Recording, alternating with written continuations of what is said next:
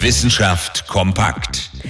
Lockdown 1, Lockdown 2, Lockdown 3. Wohin soll das noch führen?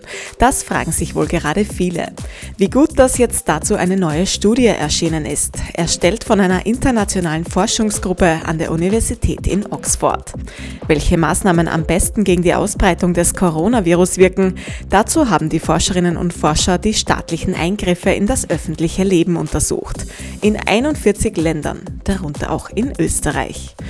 Versammlungsverbote für mehr als zehn Personen und die Schließung von Schulen und Hochschulen, das sind der Studie zufolge die effektivsten Maßnahmen gegen die Pandemie.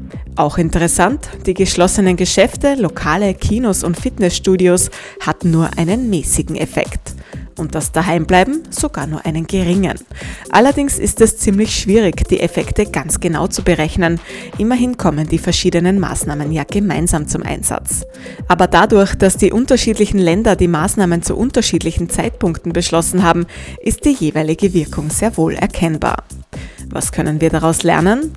Das Social Distancing und die Schließung von Bildungseinrichtungen sind wahrscheinlich die besten Maßnahmen. Aber noch wichtiger als einzelne Maßnahmen ist ihre gute Mischung und Abstimmung.